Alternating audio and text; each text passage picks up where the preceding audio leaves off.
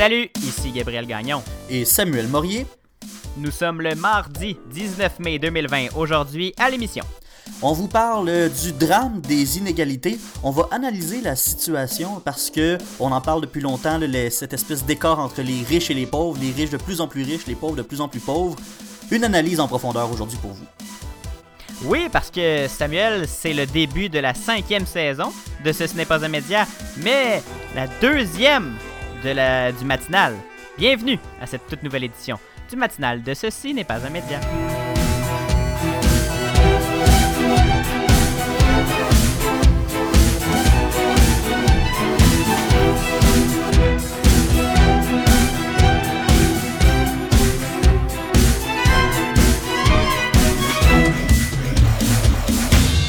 Bonjour Samuel. Allô, allô, comment ça va? Ça va tellement bien. Le soleil qui fait aujourd'hui et depuis quelques jours, là, c'est le bonheur le plus total, ça, nous permet d'oublier qu'on est confiné un peu. C'est vrai qu'il a fait beau aujourd'hui. J'ai vu plein de photos passer sur les réseaux, les gens qui, allaient faire des tours dans les parcs, euh, qui profitaient euh, du beau temps euh, de la fin de semaine. La journée des Patriotes a fait si beau que ça, si beau, donc les gens en ont profité. C'est une, belle chose à voir, un peu le, retour à la vie normale-ish qui, ben, qui, qui débute là donc euh, je pense que c'est un on a un petit euh, un petit moment de répit là l'espoir qui, qui renaît oui, puis euh, d'ailleurs, as-tu vu une, photo passer sur mes réseaux sociaux, Samuel, de mon. C'est pas le mien, mais de mon petit tracteur? Oui, oui, je t'ai vu. T'es allé. T'as fait le gazon, toi, en fin de semaine? Oh mon Dieu, ça. En fait, là, ça, vous allez dire encore une fois une autre discussion de banlieusard, mais c'est c'est complètement l'inverse. J'étais, j'ai tondu le gazon, mais avec un tracteur à gazon. Tu sais, un tracteur avec des joysticks, là. Oui, oui, oui, oui. Pour, euh, ah, j'ai eu tellement de plaisir, euh, Samuel. Là, ça a fait ma journée. Fait que c'était mon ma journée de Ben écoute, après deux mois où on a le droit de rien faire, je peux quasiment comprendre ben le fait qu'on ait, qu'on ait du plaisir à sortir la tondeuse puis à aller euh, ben, couper notre gazon. C'est exactement le, sentiment que j'avais. Je commence quasiment à regretter d'être de retourner à Sherbrooke. Je peux même pas couper mon gazon. Hey, aïe, c'est ça en appartement. Ben ouais, je vais aller m'acheter un petit bout de tourbe, là, puis je vais le couper au ciseau euh, sur mon balcon. ben oui, tu pourrais faire ça, mettre du faux gazon sur, euh, sur ton balcon, puis le, couper euh, une fois. Je pourrais, ouais, je pourrais. Je vais, je vais penser à ça, cette possibilité. Samuel, on en a parlé en tout début c'est notre euh, de, de, un notre 55e épisode, ça c'est euh, on vous l'annonce, mais euh, c'est aussi la saison 2 du matinal de Ce, ce n'est pas un média, c'est le premier épisode de cette saison 2. On est très content de dévoiler cette nouvelle saison parce qu'il y a eu quelques petits changements. Alors, on en a parlé dans les dernières semaines, dans les derniers jours. Peux-tu nous rappeler un petit peu à quoi on peut s'attendre pour euh, cette nouvelle, pas mouture complète de ce Ce n'est pas un média, mais des changements qu'on apporte? Une nouvelle formule, en fait, c'est qu'on s'éloigne un peu de l'actualité chaude chaude, là, où on vous traitait euh, 3 euh, à 4 sujets par émission. Là, on va s'attarder sur un seul sujet par émission, mais on va vraiment l'analyser. Et donc aujourd'hui, eh ben, on vous parle des inégalités. Et euh, c'est pour ça qu'on vous a juste nommé un seul sujet, parce que c'est le sujet de l'émission d'aujourd'hui. On en parle de long et en large. On vous fait une analyse de tout ça. Ça veut pas dire qu'on reviendra pas une fois de temps en temps à nos bonnes vieilles habitudes de parler d'actualité chaude, parce que des fois, le gros sujet, c'est quelque chose de gros qui s'est passé. Donc, évidemment qu'on va éventuellement euh, faire un retour sur la situation du, de la COVID-19, du coronavirus, euh, éventuellement. évidemment qu'on va aussi parler de, d'élections en période électorale, etc., etc. Donc, n'ayez crainte, on reste un show d'actualité, on reste une émission où on veut euh, vous informer, mais on va s'éloigner graduellement de, de, En fait, pas graduellement, mais on va s'éloigner plus souvent des, grands, des grandes nouvelles de dernière heure. D'ailleurs, Samuel, dans cette euh, saison 2, moi, euh, j'ai un objectif. Oui, lequel? Euh, j'espère atteindre, j'espère compléter ma puberté d'ici la fin de cette nouvelle saison. oui, ah ben je te le souhaite, je te le souhaite quand même. C'est, c'est une étape dans la vie de, de, de, quelqu'un, d'un jeune homme comme toi. Et je te le souhaite de trouver, d'atteindre en fait ce, ce plateau-là, la puberté. on, rit, on rit, mais c'est, euh, c'était juste un, clin d'œil un commentaire euh, cocasse, en fait. Moi, je l'ai pas pris mal du tout. Je le sais que j'ai une petite voix qui porte une fois de temps en temps. Euh, sur Apple Podcast, sur l'application Balado. Il y a quelqu'un qui nous a mis 5 étoiles. On le nommera pas. Il nous a mis 5 étoiles, puis il a dit que notre show était bon, mais que des fois, j'ai une petite voix haute perchée, comme on dit. Bon, ben c'est pas grave. Euh, on aime ça les commentaires. Écrivez-nous plus souvent, même si c'est pour nous dire que Gabriel n'a pas atteint la puberté encore. Euh, on les prend. On les prend tous. Ben les insultes le moins souvent possible. Hein? Vous pouvez nous donner 5 étoiles puis euh, nous dire qu'on est bon ou des choses à améliorer, évidemment. Mais là, ben, pas obligé de revenir là, sur ma puberté. De toute façon, selon mon médecin, est faite. Si vous voulez nous insulter, écrivez-nous en privé. Pas besoin de mettre ça euh, sur les réseaux publics. Eh, Gabriel, là, euh, oui, on, parle de commentaires, de ce qui nous a fait euh, rigoler, mais on en a parlé aussi, hein, parce que on en a parlé en début d'émission, le début du déconfinement qui donne espoir, un, souffle de mm-hmm. renouveau. Mais là, Montréal, ben, on va pouvoir goûter au déconfinement dans la région de Montréal parce que ce sera dès le 25 mai, normalement, qu'on va commencer tranquillement à reprendre les activités habituelles. Oui, en fait, euh, le gouvernement avait annoncé un, déconfinement graduel et le, Montréal était euh, supposé euh, se déconfiner le 18 mai. L'ouverture des commerces était supposée se faire dans la région le 18 mai, si je me souviens bien, mais on avait repoussé de 7 jours l'ouverture des commerces parce qu'on affirmait que la région de Montréal, dans la région de Montréal, le coronavirus n'était pas pas sous contrôle, euh, la, propagation n'était pas sous contrôle et que beaucoup trop, on avait très peu de marge de manœuvre dans les hôpitaux et dans les urgences des hôpitaux de la région. Donc, on avait repoussé au 25 mai. Mais là, les efforts ont porté fruit, Samuel. La santé publique a donné le feu vert au gouvernement du Québec pour entamer le processus de déconfinement dans la région de Montréal. Les commerces qui ont euh, une porte sur la, qui donne sur la rue vont pouvoir euh, ouvrir euh, dès le 25 mai. Donc c'est une bonne, une bonne nouvelle pour la région de Montréal. Ça veut dire que l'épidémie est de plus en plus sous contrôle, de mieux en mieux contrôlée. Donc ça aussi, ça donne espoir, Samuel. Horacio Arruda, d'ailleurs, parlait de, de, rassemblements qui vont graduellement être plus mieux plus permis, euh, moins contrôlé, euh, tout en gardant le 2 mètres, mais euh, on, va ouvrir la porte encore une fois très graduellement à des rassemblements de, gens, sans, sans toutefois euh, annoncer des festivals ou des, euh, des grands rassemblements de groupes, parce qu'on doit toujours respecter le 2 mètres. Mhm. Le gouvernement dit que le 2 mètres va probablement rester pour encore euh, longtemps, Samuel. Mais si je peux me promener plus librement dans mon Québec, même si j'ai besoin de respecter 2 mètres, ça va me rendre heureux, ça, Samuel.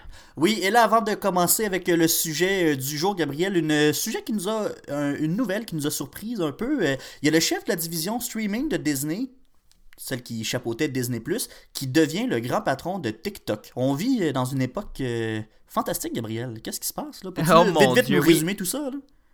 Oui, oui, c'est une nouvelle vraiment de dernière heure. Euh, ça a été annoncé hier. Euh, le chef de la, de, la division de streaming de Disney, comme tu l'as dit, démissionne de son poste pour devenir le grand patron du réseau social TikTok. Euh, il devient aussi un très très haut placé dans la compagnie mère de TikTok qui s'appelle ByteDance. Donc, est-ce que TikTok a des ambitions plus générales au niveau du streaming? Est-ce que TikTok euh, veut concurrencer, euh, mieux concurrencer YouTube, par exemple? Ça, va rester, ça reste à voir tout ça, mais c'est une énorme nouvelle pour le milieu de la techno. À chaque fois que on, parle de TikTok en fait depuis, le lancement de TikTok et depuis cette montée en popularité. On se dit toujours que euh, c'est quasiment voué à l'échec, que c'est euh, Facebook et Instagram et Twitter ont beaucoup plus de, pouvoir d'attraction que TikTok. Mais à chaque fois, on, ces, paroles. Euh, on se rend compte que ces paroles sont des mensonges ou des fausses calamités. Donc, euh, TikTok qui poursuit sur sa lancée et embauche le, un haut placé de, du géant Disney. Bien hâte de voir euh, à quoi ça va ressembler, cette, acquisition de talent. Quelle époque, Samuel? Effectivement, c'est toute qu'une nouvelle, mais là, assez parlé de, de, ce qui se passe dans le plus chaud chaud de l'actualité. Gabriel, on va tout de suite commencer avec euh, notre gros, notre premier gros dossier, notre, cette première édition de cette nouvelle mouture du matinal de Ceci n'est pas un média parce qu'on vous parle d'inégalité aujourd'hui, euh, cette espèce de, de, de, de de creux qui s'est fait entre deux réalités, entre les immensément riches et la population normale et la classe moyenne et même les, les plus pauvres. Ce creux-là s'agrandit de plus en plus et les immensément riches deviennent de plus en plus riches encore. Et aujourd'hui, ben, c'est ce dont on vous parle. Oui, parce que c'est un sujet qui frappe euh, beaucoup, puis qui demande, je pense, qu'on lui porte euh, vraiment attention. Samuel, c'est en naviguant sur le web euh, à la recherche justement d'idées que toi, moi et Sacha, que l'équipe de Ce n'est pas un média est tombée sur un site web frappant qui s'appelle Wealth Shown to Scale. Oui, c'est vraiment frappant, mais pas juste ça, parce que c'est aussi décrit comme enrageant. On peut, le décrire comme ça parce qu'on y voit une comparaison illustrée en pixels entre les salaires moyens américains. Et là, plus on, tasse l'image, parce qu'il faut qu'on, en bon français, qu'on scroll, plus on tasse l'image, plus ce qu'on nous présente devient gros pour finalement qu'on compare le salaire moyen des Américains avec un million de dollars, par exemple, un milliard de dollars, et finalement, on nous compare ça avec euh, la valeur des actifs de Jeff Bezos, qui est le fondateur d'Amazon. Et vraiment, c'est là qu'on est frappé. On a de la misère à comprendre à quel point c'est gros l'argent qu'il y a, mais avec ce site euh, web-là, on comprend tout d'un coup à quel point c'est énorme sa, sa, fortune. Oui, parce que 1 milliard, Samuel, ça semble pas être un si gros chiffre. Hein? C'est juste un qui a devant le milliard. Si on rappelle par contre qu'un milliard, c'est 1000 millions et qu'un million, c'est 10 fois 100 000, mais là, on a déjà une meilleure idée de la grosseur du milliard. Maintenant, on ajoute que Jeff Bezos a une valeur estimée de 120 milliards de dollars, puis on peut presque pas imaginer la, grosseur que ça peut avoir, ce montant d'argent-là. Alors, Wealth Shown to Scale nous l'illustre en justement scrollant des pixels. Et quand on arrive à la, à la fortune de Bezos, on scrolle longtemps, vraiment très très très longtemps. Ouais, parce que sur le site web, 1000 dollars, c'est un pixel. Avec 63 pixels, on a le salaire médian des, États-Unis. Ça fait un tout petit carré sur notre écran. 1 million de, de pixels, ben, 1 million de dollars plutôt, on a un plus gros carré de pixels, mais encore une fois, c'est pas très gros. 1 million, selon l'échelle qu'on nous a sur le site internet, c'est environ la, grosseur d'une touche de clavier d'ordinateur portable. 1 milliard, maintenant, c'est un énorme rectangle qui demande de glisser là, ces trois gros coups qu'il faut, euh, faut scroller trois fois pour être capable de, de, voir l'étendue du milliard de dollars. Et 139 milliards, en fait, la fortune de, Jeff Bezos, il faut qu'on glisse notre doigt, vraiment, c'est c'est une coupe de minutes qu'il faut qu'on le fasse. Puis euh, même que tu pognes une crampe au doigt à force de le faire. oui, vraiment, c'est vraiment impressionnant cette, ce chiffre-là. Alors, Samuel, aujourd'hui, on, on se pose la question est-ce que c'est acceptable pour une seule personne d'accumuler autant de richesses? Et quelles sont les conséquences sur la société d'une telle concentration de la richesse entre les mains de si peu de gens? L'équipe du matinal de Ce n'est pas un média s'intéresse ce matin au, justement, aux inégalités sociales et leurs effets pervers sur le monde.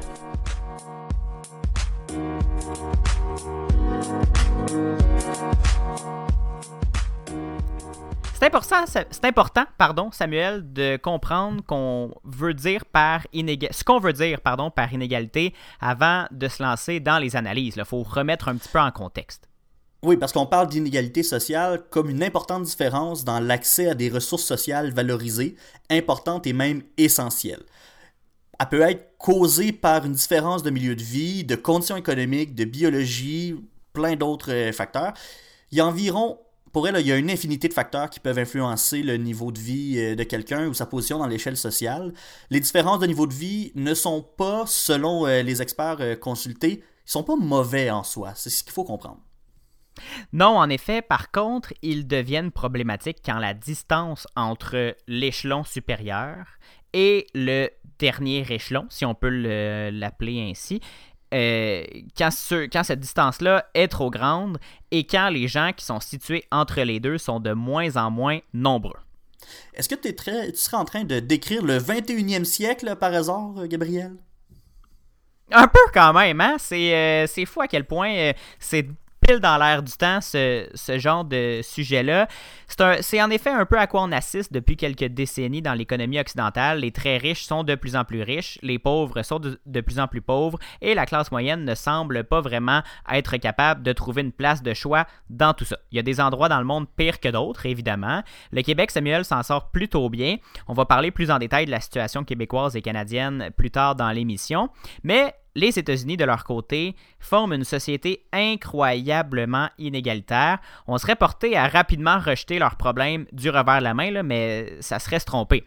Non, on peut pas. Euh, on, peut dire nous, au Québec, qu'on est correct, qu'on n'a rien à faire du côté euh, des, des, inégalités des États-Unis.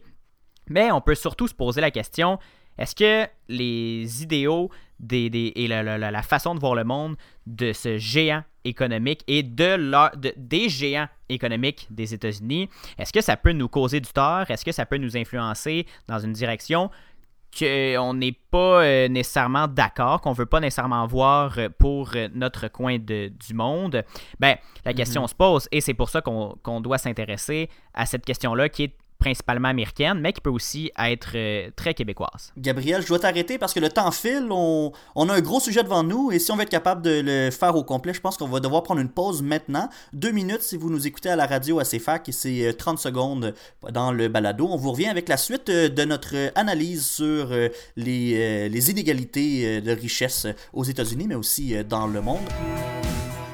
Vous écoutez le matinal de Ceci n'est pas un média en ondes du lundi au jeudi dès 7h en balado et de 9h au CFAC 88.3 FM à Sherbrooke. Abonnez-vous au balado sur Apple Podcast, Spotify, Google Podcast et sur la plateforme Anchor pour ne rien manquer. On se rejoint aussi sur Facebook au facebook.com CNPUM et sur Instagram CNPUM baramba balado. Vous écoutez le matinal de Ce n'est pas un média avec Gabriel Gagnon et Samuel Morier. Et avant d'aller euh, en pause, en fait, on avait commencé le, le, début de ce sujet-là sur les inégalités euh, entre les très riches et le reste de la population. Gabriel, là, on était encore juste dans, dans l'introduction, euh, si on veut, du sujet. Mais si tu voulais nous faire un petit rappel vite vite de, de, son, de ce dont on a parlé avant la pause. Oui, ben, avec plaisir. On a euh, principalement parlé du, du, site web Wealth Shown to Scale. Allez voir ça sur, tapez Wealth Shown to Scale sur Google, où on voit une comparaison entre le salaire médian des Américains, 1 million de dollars, 1 milliard de dollars, et puis finalement 139 milliards de dollars, qui est la richesse de l'homme le plus riche sur Terre, Jeff Bezos. Là, euh, loin de nous l'idée de taper uniquement sur euh, Jeff Bezos, là, parce que c'est pas... Euh, c'est pas lui le, nécessairement le, le, bouc émissaire de tout ça, mais c'est quand même l'homme le plus riche sur Terre, donc c'est le meilleur exemple pour décrire les écarts de richesse. On a aussi affirmé que le Québec s'en sort plutôt bien, mais que l'écart de richesse entre les riches et les pauvres aux États-Unis, ben ça doit nous intéresser parce que les États-Unis sont non seulement très influents partout dans le monde, mhm. mais on est voisins, on est partenaires, on est euh, leurs dirigeants influencent nos dirigeants et surtout leurs très influents influence nos dirigeants et nos très influents. Donc, on, on doit se pencher sur cette situation-là problématique pour euh, essayer que, le, que nous, on ne la vive pas euh, directement ou en espérant que, et en espérant que ça change de leur côté. Ben effectivement, parce que peut-être qu'on n'a pas d'influence, nous, en tant que tel, sur la politique américaine, mais par contre, la politique américaine, elle, a une influence sur nous. Et justement, un des exemples les plus flagrants, on en a parlé, c'est Jeff Bezos, qui est l'homme le plus riche euh, sur la planète, et le seul richissime qui n'a pas perdu d'argent depuis le début de 2020 alors que tout le monde cherche à gérer, même à survivre économiquement à la crise sanitaire euh, qu'on vit, des cinq personnes les plus riches de la planète, Bezos est le seul qui a continué à accumuler de l'argent. Puis là, on, ne dit pas qu'il a accumulé que 3 piastres puis qu'il a gagné une coupe de, dollars dans son compte de banque. C'est 5 milliards de dollars. 5 milliards de plus dans la fortune de Jeff Bezos. Donc, c'est près de 2500 dollars par seconde, presque 150 000 dollars par minute au total, Gabriel. Tout ça fait monter sa valeur à un niveau supérieur de l'entièreté du PIB du Maroc. Le, PIB, le, Maroc a un PIB de 118 milliards et Jeff Bezos 120 milliards. C'est débile, là. On a de la misère à s'imaginer cette, cette somme d'argent-là. Et c'est surtout presque du jamais vu, Samuel. Mm-hmm. En comparant, on remarque qu'il y a un énorme écart entre justement des hommes comme M. Bezos et le reste de la planète. Comment est-ce qu'on en est arrivé là? Ben, en permettant à seulement quelques personnes d'accumuler sans retenue et sans avoir à redistribuer. Le site d'information américain Vox explique d'ailleurs comment le système d'imposition actuel permet aux plus riches de ne payer presque rien en taxes et en impôts comparativement à leur au, salaire moyen et petit mais pas en termes de montant, là, Samuel, parce qu'on s'entend que de, en chiffres absolus, Jeff Bezos euh, paye probablement plus de taxes et d'impôts que euh, mhm. nous tous. Là. Mais en termes de proportion de ses revenus, il paye un montant ridicule. Comme la majorité des revenus des plus riches ne provient pas de salaire, quand on calcule toutes les autres taxes et, charges euh, de, de, société à, laquelle il, il, est sujet, assujetti, ben, en, fait, à laquelle on est tous assujettis, ben, on se rend compte que toute proportion gardée, les plus riches contribuent le moins au coffre de l'État. Un travailleur chez euh, McDo à 13 de l'heure va payer plus, ben, peut-être pas 13 de l'heure euh, au Québec parce qu'il y a des paliers d'imposition différents, mais un travailleur euh, au salaire minimum à temps plein va payer proportionnellement à, son, à ses revenus plus d'impôts que les, plus riches de ce monde.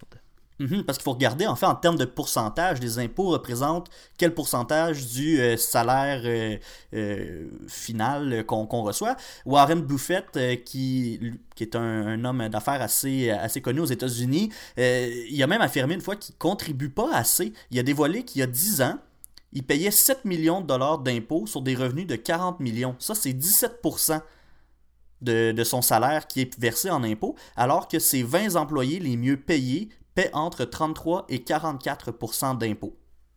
Selon les conservateurs, et ça c'est tant aux États-Unis qu'au Canada, de faire payer moins de taxes et d'impôts à Buffett permet de favoriser le réinvestissement dans l'économie.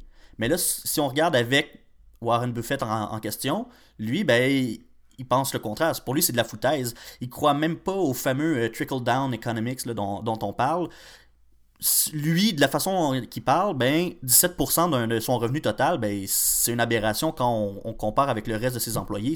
On peut pas demander à un immensément riche de payer seulement 17% de, son salaire. C'est son point de vue à ce moment-là. Oui, et c'est surtout le fait que même si Warren Buffett est un des plus riches américains euh, en ce moment, ben, c'est la majorité de sa richesse n'est pas tirée d'un revenu d'emploi comme euh, toi, comme moi, comme l'énorme majorité des gens, Samuel. C'est pas des, de l'impôt retenu à la source. C'est des. Euh, en fait, pour son 40 millions, oui, mais pour le reste de ses revenus, ils sont mhm. minimalement taxés et c'est pourtant ce qui fait la majorité de sa richesse. Mais le drame, Samuel, n'est pas juste aux États-Unis. Prenons l'exemple de la situation de la COVID-19. Mhm. On y revient toujours, Samuel, c'est inévitable euh, en ce moment. En ce moment, des millions d'Américains se retrouvent sans emploi et comme leurs assurances maladie sont pour la plupart fournies par l'employeur, plusieurs se retrouvent désormais sans couverture d'assurance maladie. Ben, Qu'est-ce qui arrive si la COVID frappe à la porte d'un Américain qui, a perdu son emploi et qu'elle décide de causer des complications graves? Ben, ils vont mourir, ils vont, vont devoir euh, être euh, hospitalisés gros guillemets à la maison parce qu'ils n'ont pas assez d'argent. Et puis ceux qui ont des maladies chroniques comme du diabète ou qui ont besoin d'antidépresseurs puis qui ont perdu leur, leur emploi, ils font quoi aux autres aussi? Ils disent euh, tant pis insuline ou tombe en dépression faute de moyens. Mais ça, c'est l'extrême, là, dans une société inégalitaire euh, à l'extrême, justement, comme aux États-Unis. Mais comme je le disais, c'est pas seulement aux États-Unis ce drame-là, parce que le Québec est pas isolé de ces inégalités graves et ils ont aussi un impact. On les voit là, mm-hmm. dans, les, dans cette crise de la COVID-19, les effets des inégalités sociales. Effectivement, puis la COVID-19 nous rappelle à quel point la pauvreté est un problème de santé publique. C'est pas juste une question économique. Et justement, là, le, la drame américain est venu remplacer le, rêve américain, le rêve américain, le fameux mythe du rêve américain, mais on remarque que le Québec est une société plus égalitaire, euh, on en parle, mais euh, qui a des tendances, on a des tendances à serrer un peu plus les coups que, que les États-Unis le font, et même à l'est Et l'Ouest, il y, a des différences de, façon de penser entre l'Est et l'Ouest. Par contre, il y a quand même de graves problèmes qui sont toujours présents, même si on se serre un peu plus les coudes, et ils sont d'autant plus visibles pendant la crise de la, COVID-19. Il y a Luc La Liberté du Journal de Québec qui présentait des chiffres qui démontrent bien que la richesse donne un grand coup de pouce pour se protéger de l'infection au coronavirus. Oui, par exemple, plus vous êtes pauvre, plus vous risquez de devoir vous présenter sur votre lieu de travail. Et quand on sait justement que la COVID-19 se propage par contact mhm. euh, physique ou, euh, présence rapprochée euh, vers d'autres personnes, ben bien sûr que c'est un plus gros risque pour nous. Ça, c'est quand vous avez toujours un travail. Et si plus vos revenus sont élevés, plus la possibilité de télétravail s'offre à vous. Donc, on a encore une fois une image pour, euh, qui montre à quel point c'est difficile tout le temps d'être euh, peu fortuné. Quand on sait que le confinement et la distanciation sociale sont non seulement encouragé, mais aussi imposé par les autorités, on constate justement que l'exposition au risque est diamétralement opposée pour des gens moins fortunés versus des gens plus fortunés. C'est entre autres ce qui se produit depuis quelque temps à Montréal-Nord ou à Notre-Dame-de-Grâce, deux quartiers de Montréal durement touchés par l'épidémie de coronavirus. La raison est simple, Gabriel, parce que ces gens-là, ben, c'est souvent des immigrants de première génération, même euh, des réfugiés, et ces gens-là sont payés au salaire minimum pour des emplois qui sont difficiles et dans lesquels ils sont exposés au coronavirus. C'est des caissiers, des caissières, euh, c'est des infirmiers ou des infirmières, même il y a des préposés aux bénéficiaires. Tous ce genre, ces genres d'emplois-là où on est constamment confronté aux réalités du coronavirus, où on est exposé et même en danger, si, si on peut le dire comme ça. C'est des gens aussi qui habitent dans des grands immeubles mal entretenus, il y a beaucoup de gens autour d'eux, et donc le virus est dans, est dans leur entourage, et on ne peut pas se cacher du virus, et ils sont presque assurés de l'attraper. Puis c'est pas parce qu'ils font pas attention, ils sont pas, euh, sont aussi brillants que toi puis moi, le Gab. ils se lavent les mains, ils savent que c'est important de se laver les mains puis de prendre des précautions. Mais quand tu vis dans un environnement où le virus est constamment présent, ben tu es quasiment condamné à l'attraper. Puis tout ça parce qu'ils n'ont pas eu la chance de bénéficier d'un contexte euh, socio-économique plus avantageux. Oui, parce que l'absence de revenus décents est aussi une grande cause dans la difficulté du maintien d'une bonne santé. Samuel, le docteur Arruda le répète euh, souvent, le, le, contexte socio-économique, c'est aussi un facteur d'une bonne santé. Et toutes les études l'affirment, le fait d'être exposé à la pauvreté en bas âge entraîne des conséquences sur la santé qui peuvent, dans certains cas, perdurer toute la vie durant. Les problèmes de santé causés par la pauvreté de longue durée sont par ailleurs plus importants que ceux causés par des épisodes de pauvreté momentanée. Ça, c'est des mots d'études euh, qu'on a lus, en fait. Le fait d'ailleurs d'être en moins bonne santé compromet les capacités à étudier et à travailler, ce qui contribue à l'établissement du fameux cycle de la pauvreté qui est souvent très difficile à stopper. Et à l'inverse, des gens n'ont pas soucier de, tout ça, dans le fond, parce que. Euh, mais ils ont quand même une, grande part de responsabilité dans les conditions économiques des autres. Les grands patrons canadiens, par exemple, ils continuent de voir leur rémunération augmenter, alors que d'autres sont payés sous le seuil de la pauvreté. Le Centre canadien de politique alternative, le CCPA, a indiqué jeudi que le chef de la direction euh, moyen d'une grande entreprise inscrite en bourse aurait gagné autant d'argent à 10h09 le premier jour ouvrable de l'année que le travailleur canadien moyen en un an. En une journée, en, même, pas une journée, en quelques heures, ce directeur-là fait autant d'argent que toi et moi, par exemple, qui euh, sommes, mettons, dans, la moyenne de, salaire. si on, se met cette image-là dans, la tête, ça frappe l'imaginaire. Oui, puis ces grands patrons-là ont touché 227 fois plus que le travailleur moyen en 2018, Samuel soit l'année la plus récente euh, de ces données. En comparaison, il gagnait 190 fois plus, 197 pardon, fois plus que le salaire moyen des travailleurs en 2017. C'est donc une augmentation presque exponentielle. D'ailleurs, l'heure de 10h09 est la plus hâtive jamais constatée par le CCPA qui recueille ces données depuis 13 ans. Le rapport a également relevé que 79% du salaire moyen du chef de la direction en 2018 provenait de primes liées au cours des actions des entreprises, même dans certains cas où les entreprises perdaient de l'argent. En plus, seulement, en plus, seulement 4 femmes figurent parmi les 100 chefs de la direction les plus riches du Canada, contre 3 l'an dernier. On a peu parlé du portrait des inégalités hommes-femmes dans l'émission, j'en conviens. On s'est vraiment juste attardé sur le, ce creuset entre les riches et le reste de la population, mais c'est aussi une réalité qui existe. Il y a également des disparités entre les hommes et les femmes. Et être une femme, c'est aussi un grand facteur d'une plus grande précarité. Encore une fois, par exemple, le Québec est un modèle et fait bonne figure dans, ce dossier-là, mais il reste toujours de nombreux obstacles pour atteindre une véritable égalité. Il y a une multitude de facteurs qui font que certaines personnes se retrouvent sous le seuil de la pauvreté, Samuel, mais il y a des questions qu'on doit se poser, je pense.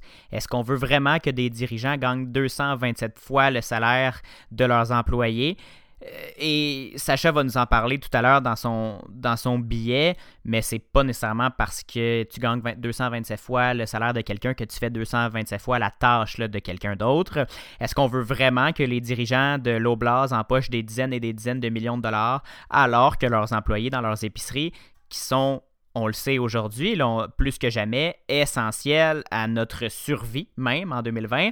Est-ce qu'on veut vraiment que leurs employés dans leurs épiceries peuvent pas vraiment subvenir convenablement à leurs besoins, même en travaillant à temps plein? Et comment est-ce qu'on pourrait s'assurer que personne ne vive dans une pauvreté qui compromet son développement sans empêcher d'autres de faire l'argent? Parce que notre l'émission aujourd'hui, c'est pas pour dire euh, les, être riche, c'est mauvais. C'est pour remettre en contexte le fait que certaines personnes meurent de faim, ici même au Québec ou aux États-Unis, alors que des gens euh, sont euh, payés 227 fois le salaire euh, du Canadien moyen. Donc, comment est-ce qu'on peut... La discussion est ouverte, là, on n'a clairement pas la réponse à ces questions-là, Samuel. On ne va pas prétendre avoir la vérité infuse, mais la question se pose et on doit réfléchir à ces, à cette question, à ces questions-là, en fait, pour essayer au moins que tout le monde puisse avoir euh, des chances euh, de, vivre une vie saine et euh, digne, parce qu'on parle de mourir dans la dignité, mais est-ce qu'on pourrait vivre aussi dans la dignité, Samuel? Je pense qu'en temps de crise sanitaire et économique, les, les réponses sont plus importantes que jamais. On n'a peut-être pas de réponse précise à vous donner, mais clairement, il y a une réflexion à avoir dans ce sujet-là c'est une question qui, mérite d'être posée, vraiment, une réflexion collective qu'on doit avoir. Et parlant de réflexion, quelqu'un qui va nous faire réfléchir à souhait, Gabriel, ben, c'est Sacha, vous le connaissez, hein, le troisième membre de notre équipe, ben, qui nous présente son premier édito de la nouvelle saison du matinal de Ceci n'est pas un média. Alors, euh, tu l'as dit, Samuel, on reçoit notre troisième membre de l'équipe euh, ce matin, Sacha Coyot-Lemire, que vous avez déjà entendu lors euh, de remplacement de, Samuel. Et là, on lui a offert un nouveau rôle dans l'émission. Ça va être notre nouvel éditorialiste en chef. Sacha, tu vas, tout au long de la saison, tu vas venir ponctuer les émissions quelques émissions de billets d'opinion et de billets d'analyse approfondie, mais plus selon tes couleurs euh, pour euh, ajouter un petit peu de nuance à certains propos, à certaines nouvelles. Oui, exactement. Euh, je vais tenter d'apporter un petit peu de moi dans tous ces super sujets qu'on aborde durant les émissions. Une première, donc. Oui, il y a un premier. On, a, mis, la barre haute quand même pour. Ouais, puis on a mis la barre haute pour un premier, un premier édito, parce que là, on parle quand même d'un sujet qui, qui vient chercher, en général, ça, vient chercher quand on parle d'inégalité comme ça, c'est ça vient y chercher en même nos tripes. Euh, j'espère que l'exercice n'a pas été euh, trop pénible ou trop euh, difficile d'aller puiser dans tes tripes et, d'aller de, pondre une réflexion sur ce sujet-là, mais je vais te laisser y aller sans plus attendre. Fais-nous part de tes réflexions sur le sujet de la, fortune de Jeff Bezos et les inégalités qui, qui s'y rattachent. Oui, euh, c'est ça. Euh, j'ai essayé de, faire quelque chose qui, en tant que politologue, je ne suis pas habitué de faire, c'est-à-dire embarquer dans l'opinion plutôt que dans l'analyse. Donc, euh, on, va, on va se lancer. puis, j'aimerais commencer en justement expliquant, vous avez parlé de Wealth Shown to Scale, qu'il faut défiler pour comprendre un petit peu justement en quoi la fortune constitue. On, on voit ce défiler. Et je me suis partagé à l'exercice, j'ai défilé, j'ai défilé, j'ai défilé. Et à un moment donné, ma main commençait à être un petit peu fatiguée. Et j'ai vraiment pris la conscience de l'ampleur du portefeuille de M. Bezos. Euh, et c'est à ce moment-là que je me suis demandé, je me suis posé une question. Euh, est-ce que c'est possible d'amasser une fortune aussi élevée que celle-là, aussi élevée que celle de mm-hmm. Jeff Bezos, tout en demeurant éthique? C'est une grosse question, ça. C'est une grosse question. Puis j'ai bien hâte d'entendre ta réponse parce que je pense que le, débat peut être euh, très justement venir nous chercher dans nos tripes selon euh, nos valeurs, mais je pense qu'il y a aussi un, point milieu qu'on peut tous s'entendre. Mais j'ai hâte, euh, hâte d'entendre ta réponse. Ben, tu sais, moi, la réponse, j'irai pas dans, le, blanc ou noir. Ben, en fait, je vais aller dans le blanc ou noir et je vais répondre à ça que non. Je ne pense pas que c'est possible d'amasser une si grande fortune tout en restant une bonne personne, quelqu'un de euh, éthique, au moins. Puis là, euh, méprenez-moi pas, je parle pas de la tranche de la population étant très fortunée. Euh, avant qu'on crie que je suis un communiste défenseur, ardent défenseur de la gauche, je tiens à dire que les propriétaires de PME ou des grandes entreprises qui sont capables de se faire un bon montant grâce à leur capacité entrepreneuriale ou justement leur, leur, euh, leur plan d'affaires, aucun problème avec ça, sont très corrects pour moi. Aujourd'hui, ma critique, elle s'adresse au top, des super riches. Euh, on parle ici vraiment, entre autres, de l'homme le plus riche de la planète, celui dont la valeur financière est plus élevée que le PIB de certains pays, comme le Maroc, comme vous en avez parlé à l'émission. Et là, euh, juste pour mettre en contexte, là, 139 milliards, ça, c'est la fortune de Jeff Bezos, c'est à ça qu'elle s'élève. Pour mieux contextualiser l'ampleur de ce montant d'argent-là, parce que je trouve que c'est quelque chose qui n'est pas toujours facile à percevoir, euh, on va mettre un petit peu les choses en, perspective. Le coût total annuel de la chimiothérapie pour l'ensemble des patients ayant un cancer aux États-Unis, ça coûterait 9 milliards de dollars. Ça, c'est un montant que Jeff Bezos a accumulé en 40 jours. Oh, mon Dieu Seigneur! ouais. Et ça, euh, ça, 9 milliards, c'est pour payer le traitement de tous les patients qui ont le cancer aux États-Unis. Exactement. Ah, c'est le coût annuel. C'est ce que ça coûterait par année pour traiter et offrir la chimiothérapie à l'ensemble de tous ceux qui ont le cancer aux États-Unis.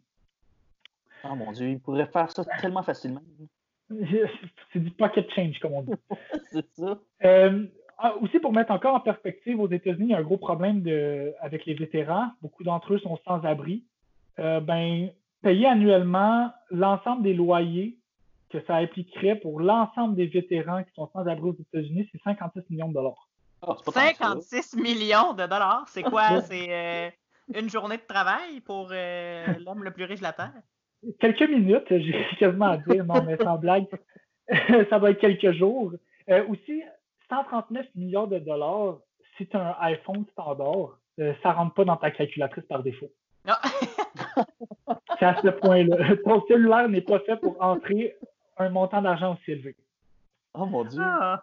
Venant de la compagnie la plus riche sur Terre, c'est ironique quand même. c'est quand même ironique. Et aussi, pour mettre en perspective, pour qu'on se mette encore un peu les pieds, euh, qu'on porte ces souliers-là, euh, si tu es un Américain moyen, du moment où tu es né jusqu'au moment où tu, tu lâches ton dernier souffle, selon les statistiques, le total d'argent que tu vas réussir à accumuler dans, une, dans ta vie va s'élever à 1,7 million de dollars. Oh, là. Ouais. Et moi, considérant. rien comparé à Jeff Bezos, 1,7 million. Absolument rien. C'est quelque chose que ça, pour vrai, il doit se faire en quelques, quelques heures. Là. Puis, quand j'ai observé tout ça, j'ai bâti ma prémisse sur euh, ce qui suit, c'est que selon moi, si Jeff Bezos était vraiment éthique ou même simplement une bonne personne, et qu'il voulait vraiment faire une différence sociale euh, de manière constante ou semi-constante. Ça n'aurait pas besoin d'être à tous les jours ou à toutes les années, juste semi-constant, mettons. Euh, il serait absolument impossible d'accumuler une fortune aussi élevée parce que celle-ci, elle serait constamment utilisée pour ce qu'il pourrait considérer comme étant le bien commun. Donc, s'il voulait vraiment faire une différence, ben, il n'y aurait pas possibilité d'accumuler autant d'argent parce que celle-ci serait constamment mis dans la société. Mais l'argument principal, c'est que justement, Jeff Bezos a accumulé sa richesse en étant PDG d'une entreprise qui engage des gens puis il fait vivre des gens. Oui, mais en même temps, c'est là le piège, c'est que oui, il fait vivre des gens, il donne, euh, il donne des salaires, et par rapport à ça, on va se dire c'est quelque chose de très bien. Par contre, si, on, on va juste parler de ça, si on parle de faire une différence quand tu es propriétaire d'une entreprise, puis qu'on veut faire une vraie différence, puis que c'est faire une différence, pas juste donner des emplois. Euh, selon moi, ça part, euh, cette différence-là va partir des employés que tu engages. Mm-hmm. Mais quand on regarde les conditions de travail des employés d'Amazon, je dirais que c'est pas bien, bien happy land. Euh, et par là, ce que je veux dire, c'est que dans le contexte actuel de la COVID-19, euh, ça fait ressortir vraiment plusieurs conditions de travail que les médias et les employés considèrent comme étant vraiment infernales. Euh, puis dans un monde où une personne comme Jeff Bezos arrive à ne pas perdre du tout d'argent alors que tout le monde voit leur profit chuter, comment est-ce que c'est possible d'expliquer que les employés continuent d'écoper un environnement de travail malsain? c'est bien beau de donner des emplois, mais quand tu es l'homme le plus riche de la planète, comment est-ce que tu es capable de justifier le fait que tes employés ne sont pas les mieux payés au monde? Hmm, bonne question. afin, puis ils font des efforts peut-être parce que afin de lutter contre le manque de main d'œuvre, Amazon a décidé d'augmenter temporairement le salaire de ses employés euh, de 2 dollars de plus de l'heure. Temporairement? Temporairement, c'est le mot clé. Euh, de 2 dollars? De 2 dollars. Et là, on, va, on peut le dire, oh, mais tu sais, s'il y a des centaines et des centaines de milliers d'employés, achètent de 2 ça va d'un million assez rapidement ou d'un milliard. Oui, il y en a 139. À chaque année. à chaque année. Puis, tu sais, aussi, 2 piastres, là, il a peut-être augmenté de 2 piastres euh, le salaire des employés d'Amazon. Mais les épiceries aussi ont fait la même chose avec leurs employés. Il n'y a rien de spécial là-dedans, nécessairement. Il n'y a absolument rien de spécial. Ce pas des initiatives, selon moi, qui sont dignes de l'homme le plus riche de la planète. Oui, puis on s'entend que euh, le métro, le IGA au coin de ma rue, euh, n'a pas la fortune d'un Amazon. Puis il a quand même réussi à monter de 2 Exactement. C'est ça qu'à un moment donné, moi, je trouve qu'il y a complètement divergence, il y, a, un manque de cohérence euh, à ce moment-là. C'est que tu peux pas te déclarer comme étant éthique et comme étant quelqu'un qui prend soin de tes employés ou qui fait une véritable différence alors que tu as la possibilité de le faire et que tu le fais pas. Mm-hmm. c'est avec le montant d'argent qui se fait, on pourrait couper de près de 50% sur ses actifs. On pourrait le baisser à 70 euh, milliards de dollars et il y aurait encore moyen il sera encore considéré dans les top riches en ayant parmi les plus gros profits au monde.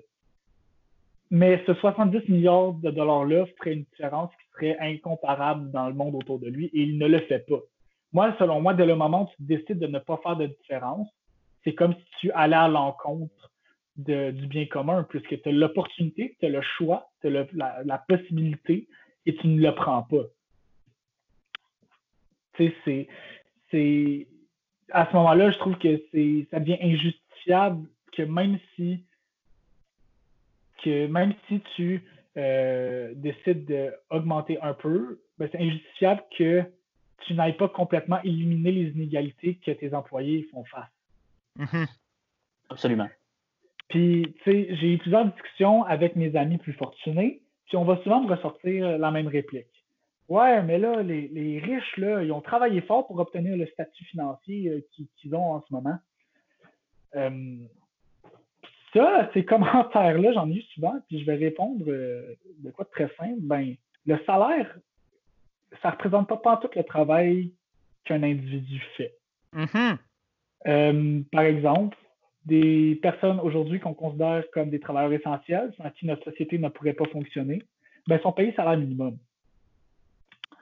Fait que déjà là, on peut comprendre que ton travail fort, la, quantité de travail que tu as mis pour faire quelque chose n'est pas nécessairement justifiable par ton salaire et vice-versa. Puis là, on parle pas de, gens qui, justement, comme tu en as parlé euh, plus tôt, euh, ont créé une entreprise, ont, fait beaucoup de sacrifices pour monter une PME, euh, ils ont investi beaucoup d'argent de leur propre poche, ils ont pas dormi de la nuit pendant des semaines pour s'assurer que leur business fonctionne.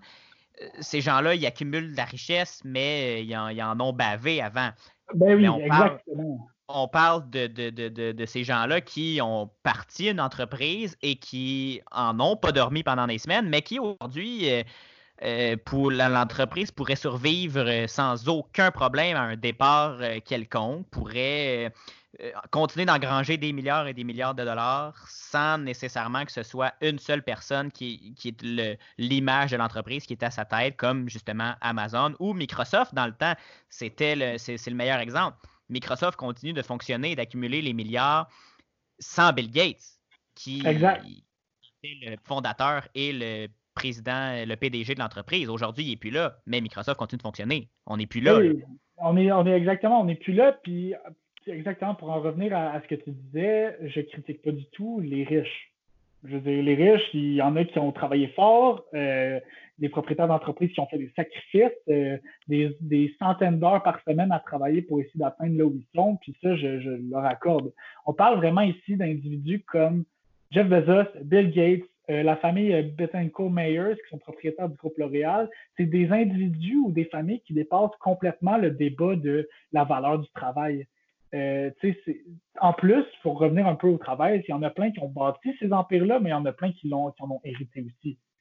Et moi, je, je, je conclurais un peu euh, pour qu'on en discute, mais selon moi, il n'y a aucun travail, aucune raison, de mon avis, qui va justifier une inégalité économique aussi grande entre le top 1% le plus riche et plus de 60% de la population américaine.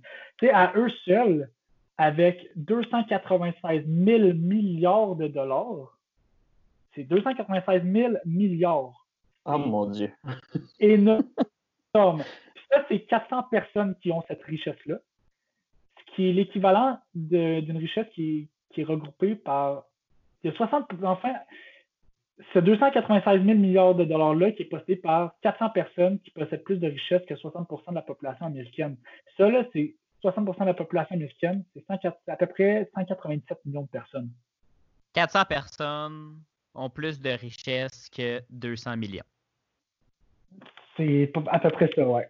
Et selon moi, il n'y a, rien qui justifie, qui ne peut venir justifier ça. Oh mon Dieu! Tout ça m'a un peu découragé. Mais c'est des bonnes réflexions là que tu nous as présentées, euh, Sacha, parce qu'effectivement, euh, moi je pense que le point qui, qui m'a rejoint le plus, c'est si tu as la possibilité de, donner un coup de main, puis que tu le fais pas, ben c'est un peu là où, il y a un problème, je pense. Puis c'est là où il faut qu'on réfléchisse aussi. Est-ce que ces ultra riches-là ont une responsabilité envers, euh, envers le reste de la population? C'est un autre débat. J'irais aussi euh, d'une autre euh, question. Est-ce que l'État a aussi son rôle à jouer pour. Euh, on parle souvent de l'État-providence, on parle souvent que l'État a aussi un rôle pour aplanir les inégalités. on se rend compte qu'au Québec, on a, euh, c'est pas que parce que l'État québécois euh, recueille plus d'impôts qu'on a une société plus égalitaire euh, économiquement parlant, parce que historiquement on a, on a une culture différente, on a des moyens différents aussi. Mais est-ce que, par exemple, l'État américain n'aurait pas le rôle de, un peu gestionnaire des égalités sociales ou des inégalités sociales pour s'assurer que les, des 139 milliards, ben, il y en aille, euh, y en un montant là, qui s'en aille euh, aux vétérans, aux, aux, gens atteints de cancer, aux gens qui, souffrent dans la société, alors que visiblement, il y a des gens qui euh, n'ont aucune, aucune question à se poser pour leur survie. J'ai pas la réponse non plus. la, question est ouverte, là, mais je pense qu'elle mérite d'être posée. Euh, absolument. Puis moi, je suis très ouvert à, entendre un de nos euh, auditeurs qui pense euh, qu'il serait capable de justifier justement une telle richesse. très ouvert à ça, très ouvert à la discussion, voir s'ils peuvent me trouver de quoi d'assez farfelu. Ben oui, c'est une bonne idée. Écrivez-nous ce que vous en pensez. Est-ce que vous êtes d'accord avec Sacha? Est-ce que vous n'êtes pas d'accord avec Sacha? Euh, est-ce que vous pensez que c'est justifié qu'un seul individu soit aussi riche? Euh, faites-nous part de vos commentaires. On va vous lire euh, avec grande attention et ça va nous faire plaisir de vous lire, justement. Oui, et justement, Sacha, on va te garder pour toute la saison parce que tu vas continuer à ponctuer, comme on l'a dit au début de ton segment, à ponctuer nos émissions de, ces, euh, de ce genre d'édito-là pour justement approfondir la réflexion et euh, amener la discussion ailleurs. On a bien hâte de, te réentendre pour un, nouveau sujet, Sacha, et je pense que c'est réussi pour une première, là, vraiment chapeau. Ben, merci beaucoup, c'était bien le fun, j'ai adoré. Puis euh, merci d'ailleurs euh, à toi, Samuel. Merci à nos auditeurs parce que c'est ce qui conclut cette édition du 19 mai du matinal de Ce n'est pas un média. Merci, messieurs, Sacha et Samuel. Ben, merci à toi, Gabriel, et on se donne rendez-vous demain pour une deuxième édition de cette nouvelle mouture de Ceci n'est pas un média, le matinal. N'oubliez pas, c'est 7h en balado, 9h à la radio euh, à Sherbrooke au CFAC 88.3. En attendant, suivez-nous sur la page Facebook de Ce n'est pas un média, sur Instagram, sur Twitter, CNPUM baramba balado et visitez le ceci n'est pas un média.com parce que d'ailleurs, Sacha va déposer son édito sur le site web de l'émission. Vous allez pouvoir euh, le lire et le commenter directement pour alimenter la discussion et pour approfondir la réflexion. Merci messieurs. Samuel, on se reparle demain. À demain.